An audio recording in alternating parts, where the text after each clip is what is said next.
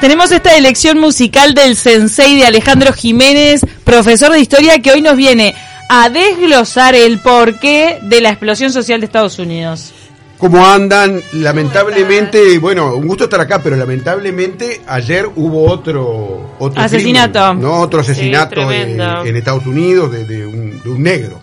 Y ahí voy a empezar porque cuando puse algo hoy para mis promociones, adelantando la columna, ya algunos salió, Ah, ¿por qué decís negro? ¿No? Mentira, ¿en serio te dijeron? claro, pero es otro tema también. Peor para mí es decir de color.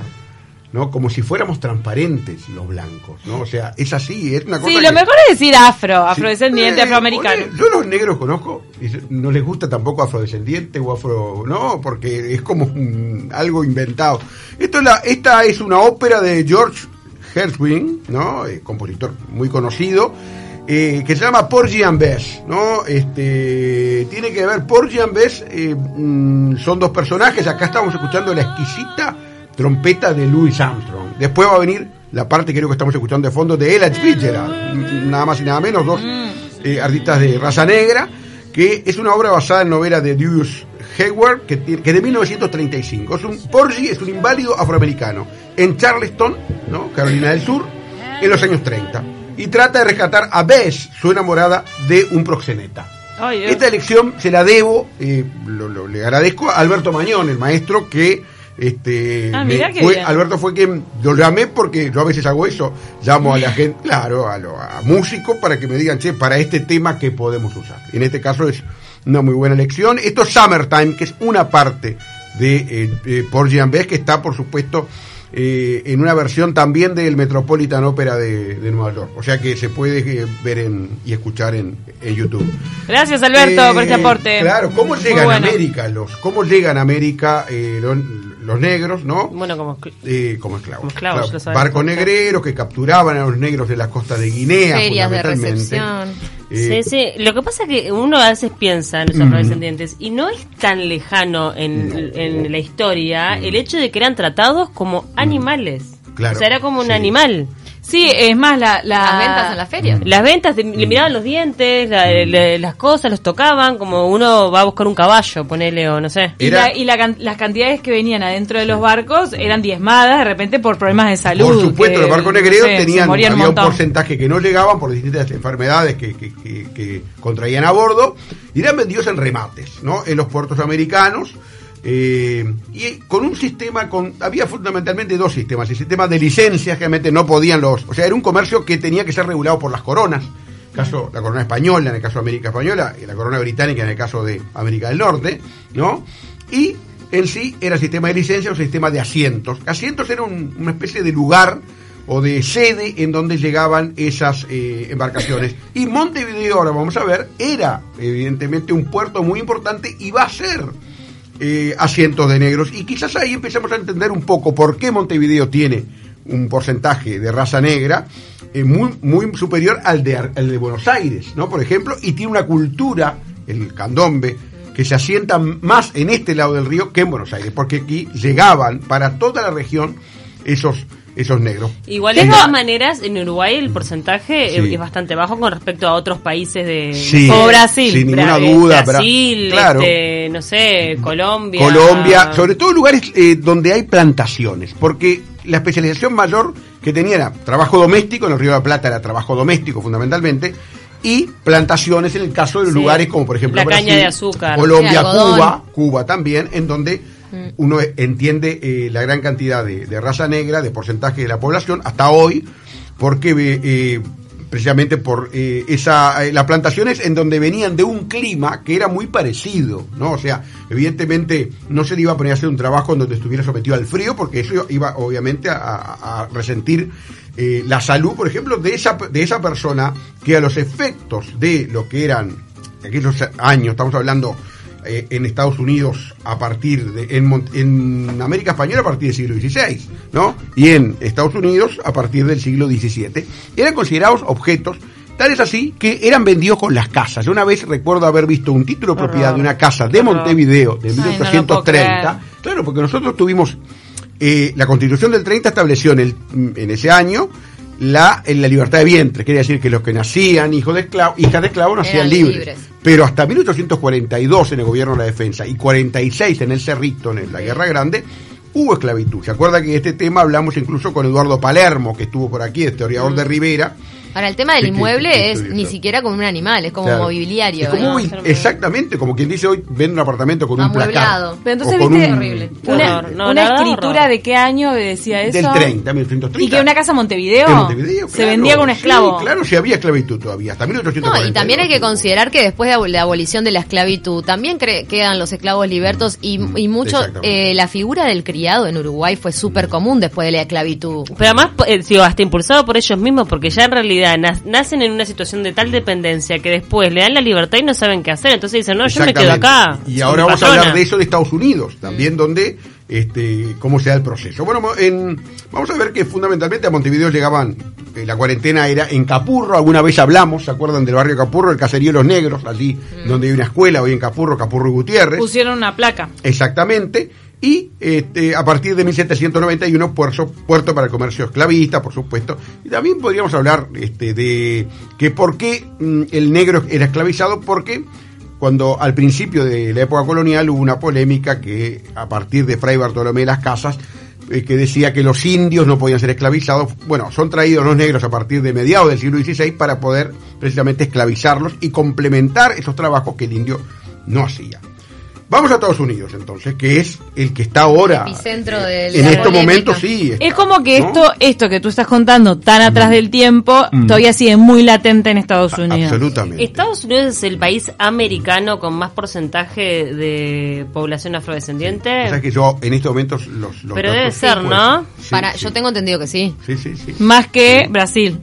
Estamos hablando de todo el, todo el continente. Eh, bueno, Estados Unidos llegan, obviamente, cuando después de la conquista, estamos hablando de 1619, o sea que estamos hablando hace 300 años llegaban los primeros esclavos a la zona de Virginia.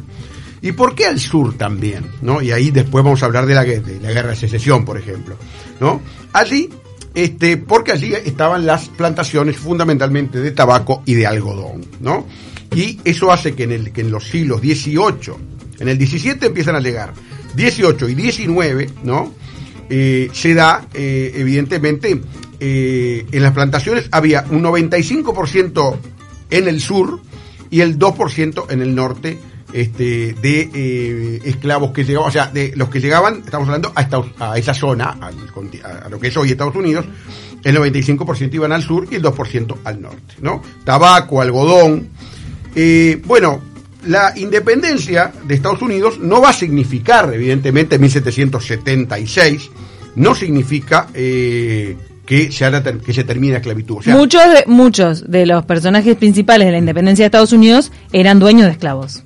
De eso también vamos a hablar dentro de un rato porque... Porque ahora esas estatuas, ¿sabes a dónde las quieren mandar? pero nosotros... las estatuas les están cortando, las están desmembrando. Vamos a hablar ahora de que nosotros... No, nosotros no tenemos estatuas, pero tenemos calles, tenemos, bueno... Eh, ah, acá en Uruguay, ya sé, ya sé. Hasta un hospital tenemos que vamos a hablar Arma un quiz, para, arma un quiz. Así, de acá, estamos menos cuarto, hasta menos dos hasta 12 menos 2 tienen tiempo los oyentes para mandar cuáles son los esclavistas uruguayos, mm. nombres importantes de calles, hospitales o monumentos de nuestros esclavistas. Exactamente, muy buena, porque además... Manden uno o dos y vemos eh, grandes premios. Vamos a hablar incluso...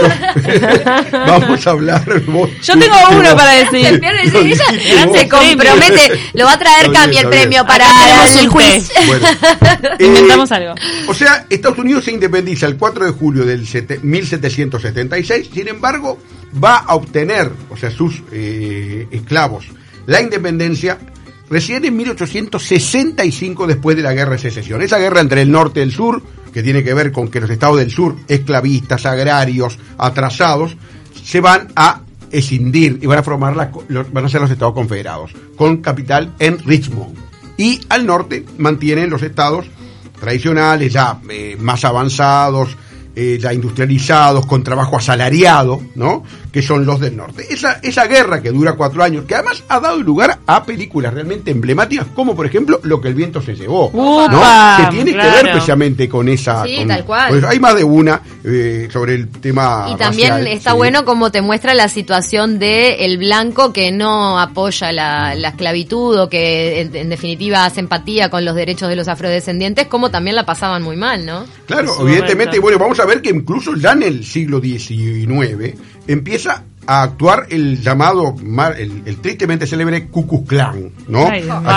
aquel, grupo de, de personas que se ponían aquellas capuchas, ¿no? En, forma de, ahí está, y que iban a quemar casas de los que eran negros o de los que, como, como se dice acá, blancos que eh, nada, más parecido al disfraz de la parca, ¿no? Sí, Solo que blanco. Hay muchas películas del hay, que está bueno ver porque uno digo, se Películas que tienen que ver, con Mississippi en llamas, hay muchas películas, Vidas cruzadas, o sea, películas realmente muy buenas que tienen que ver con esta Sobre todo en el marco de la guerra del sur y del norte, que eh, también muestran un poco el accionar del Ku Exactamente. Yo, queda, mucho como también usaban las cruces, o sea, como que, la religión está el blanco, involucrada. El blanco como eh, purificación, eso es... El triunfo del norte ¿no? sobre, eh, sobre el sur en, 1865, que además tiene una connotación y una, una consecuencia muy, muy, muy trágica, y es que eh, a los pocos días de terminar esa guerra y ya este, habiendo salido de la presidencia, eh, es asesinado Lincoln. Abraham Lincoln, el presidente que había precisamente este, propuesto. y que había impulsado la, la abolición y este, el, tema es que, obviamente, muerto por un activista del sur, ¿no? Que obviamente no estaba de acuerdo con esa situación. Bueno, Lincoln, vamos a ver que precisamente eh, esa marca el fin de la esclavitud, pero a su vez el comienzo de otro tema muy interesante que tiene que ver con lo que es, pasan a ser eh, personas libres, ¿no? Pero, por ejemplo, no van a votar hasta un siglo después, 1965. claro, o sea, derechos eh, civiles no van a tener hasta un siglo después. Bueno, yo voy a referirme a algunas, o sea, la lucha por los derechos de los negros del siglo XX tiene dos protagonistas fundamentales, ¿no? Eh, Martin Luther King, que era mm. de la tendencia legalista, quiere decir, eh, aquello de no tuve un sueño, pacifista. era un pacifista, exactamente. Claro, hacía marcha pacífica. Sí, Ahí está y los separatistas que eran Malcolm, Malcolm X, más que nada violentos, más, más ligados a los musulmanes. Eh, Martin Luther King era pastor protestante, ¿no? Y ahí voy a hablar de una personalidad realmente de esas que tenían que ver con el deporte, pero que marcó un poco ese, esos, esos tiempos y es el llamado, el, que se llamó de, de nacimiento Cassius Clay y que luego se transformó a la, a la religión musulmana, Muhammad Ali.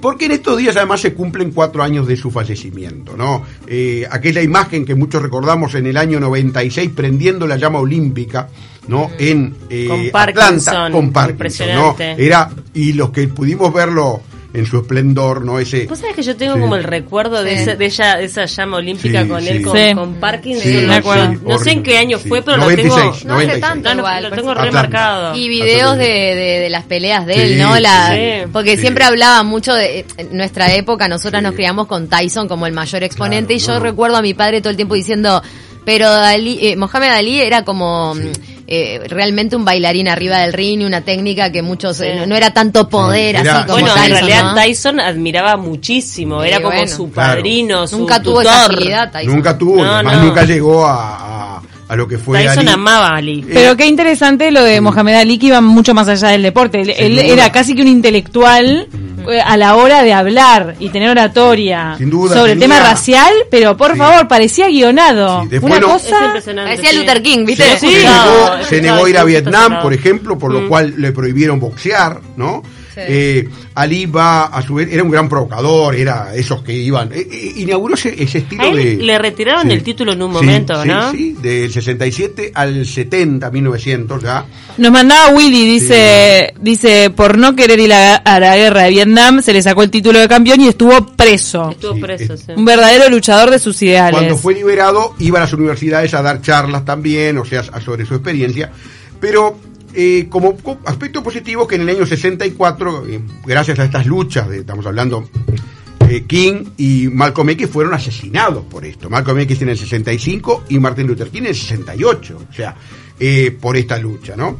Y eh, en definitiva, en el 64 se vota la ley de derechos civiles, ¿no? La presenta Kennedy, la había presentado en 1963, y Johnson, que sucedió luego del asesinato de Kennedy a, JFK, en el 64 logran el voto, logran la ley, ¿no? Y por supuesto también la ley de eh, el derecho al voto, que es en el 65. O sea, eso hace que cambie bastante la situación de los negros que tenían eh, en ese momento no eran eran discriminados, no podían entrar a determinados lugares o sea, a decir, no se aceptan negros, en los ómnibus había un lugar para ellos, universidades que prohibían su entrada, hasta el, hasta el 64 eh, se da 1964, o sea, no hace tanto, ¿no? No hace eh, tanto, ahí claro. Hace 56 años. Pero es muy interesante esa, esa situación que eh, em, se da y que vamos a plantear también, por ejemplo, en Hollywood. En Hollywood había una situación en la cual, o sea, mm, se le impone a las productoras de que en las películas tiene que haber alguien de raza negra,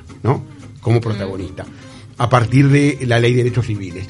Eh, algunos eh, que todavía no les gustaba mucho eso, lo que hacían era lo ponían, yo que sé, y, lo, y lo mataban, entre comillas, al principio. Cosa de que o era un papel secundario, o era el malo, el negro. Igual a, mí, eso era afianzando ya el, estigma, ¿no? Claro, sí. sí, Igual a mí me llama la atención la dualidad en Estados Unidos, porque mm. si bien este hay un racismo muy grande, bueno, tuvieron un presidente afrodescendiente, Oprah Winfrey, que es la presentadora número uno, es... Eh, afrodescendiente, o sea, tiene como figuras e ídolos.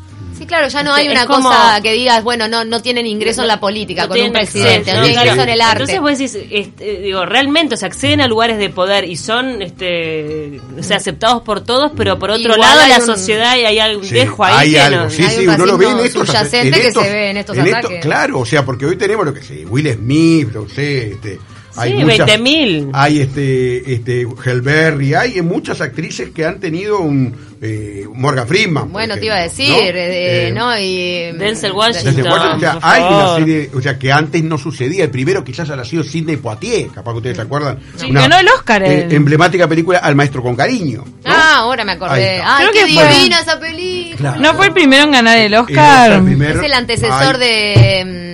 La, Sociedad de los Poetas Muertos. ah, no la vi esa peli, ¿sabes? es un maestro, está de los 60, mm. creo que. Bueno, maestro que es, que es afrodescendiente y tal. en definitiva, este, vamos a ver que precisamente, eh, eh, si bien en el 2009 llega Obama a la presidencia, del 2009 al 2017, dos periodos, todavía vemos como de vez en cuando aparecen estos eh, estas situaciones como la que está la que pasó, la que está en estas últimas semanas en Estados Unidos.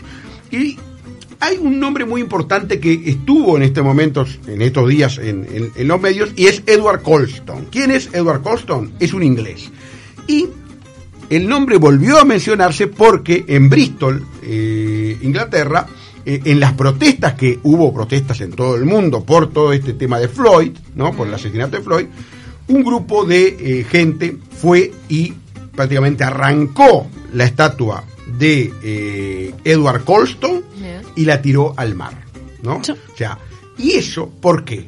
Porque había estado ahí durante mucho tiempo. Colston, vamos a, aclarar, era un filántropo.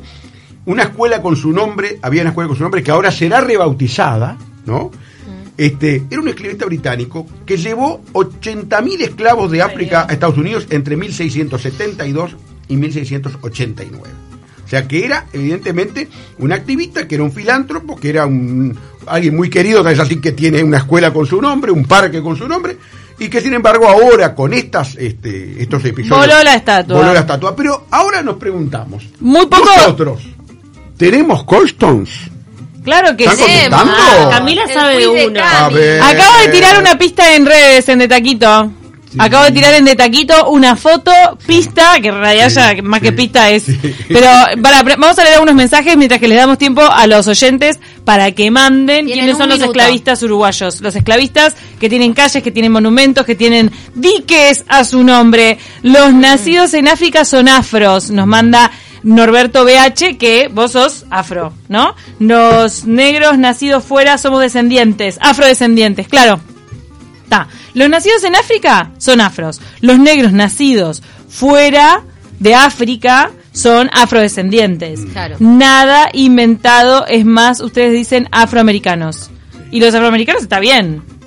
Son los afro que nacieron en Estados Unidos. Sí, afrodescendiente engloba a todos. América en general, pero se dice más afroamericano al de Estados Unidos. Ahora, claro, pero por ejemplo, o sea, hay algunos, ¿hay alguna respuesta, por ejemplo? No, y también había quedado la duda de si Brasil tiene más porcentaje de ah. afrodescendientes, de población afro, que Estados Unidos. Y es así, lo que nos dice Wikipedia es que hay un 7% de población negra en Brasil, pero hay un 43% de parda. Le ponen parda. Claro. Mezcla. que 100% mulatos, mestizos, pero afrodescendiente directo son, son menos que en Estados Unidos. Y en Estados Unidos dice 16. Claro. Sí, Yo tenía este, entendido que el país también que, que, Estados Unidos era el de mayor porcentaje. Bueno, tenemos a, tenemos evidentemente este algunos, por ejemplo, Francisco Juanico. Ese hombre es, eh, hay una, una ciudad en, en, este, en Canelones, y ahí voy a, a, saludar a, mi amigo, el historiador local que se llama Fernando Luques Silintano, que es un abogado, y con quien hablé, y me contó incluso que él tiene algunas cartas de Francisco Juanico, en la cual está eh, lamenta que se le perdió un cargamento en la costa de África. Mm. Ah, los traía, los traía. cargamento, ay, qué horror. Pará, y tengo uno peor ahora, nos quedan pocos minutos, otro más, otro más, vamos a no largar. quedan minutos. Esclavistas uruguayos. Maciel, Francisco Maciel, el padre de Valle, que hablamos de José Valle Carrió, Cristóbal Salbañal, José Gestal, Lucas Sobes. Ahora yo digo. Nos odiamos a, todos ahora. No, no, no, no vayan a tirar ninguna estatua. Vos, ¿No? sí. El varón de Mauá, lo que pasa es que no era uruguayo. pero ¿qué hizo la basura del, del varón de Mauá cuando ya eran libres los esclavos? Igual los agarraba secuestrados y los llevaba para el norte del país donde tenía menos vigilancia y los esclavizaba de nuevo cuando ya eran libres. Una historia muy parecida a 12 años de esclavitud, que nosotros lo vemos y te escandalizás, eso pasó en Estados Unidos, acá en Uruguay pasó y lo hizo el varón de Mauá.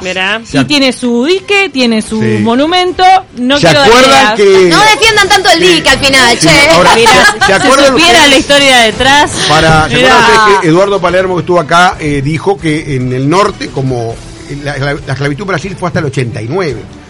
lo que sí voy a decir, una cosa para terminar es. Ya, ya, ya. Ahí va. El tema. no hay que ver con anacronismo las cosas. O sea, hoy esos honorables señores. evidentemente. Naturalizaban cosas que hoy son Exactamente, y no era en aquel momento delito y no era visto mal, ¿no? Evidentemente.